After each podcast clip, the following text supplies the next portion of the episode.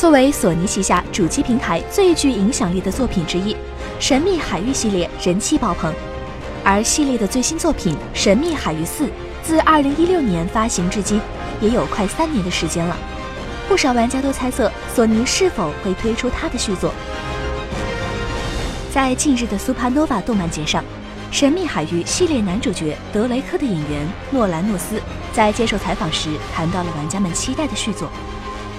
他表示，许多人都想玩到第五部《神秘海域》，但这片海域已经没有其他神秘的东西了。不过很高兴有这么多人都惦记着这个 IP。随后，他谈起了整个《神秘海域》系列从默默无闻到名声大噪的心路历程。我们最开始都没有想到过会有第二部，我只记得听说能做第二部的时候我很开心，而第二部真的很成功。顽皮狗应该也是在那个时候就准备第三部和第四部了。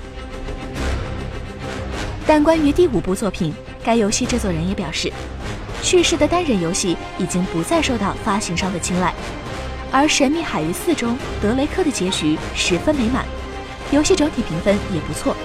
这个系列以较好的口碑就此完结比较好，玩家们还是耐心等待《顽皮狗》新 IP 的出现吧。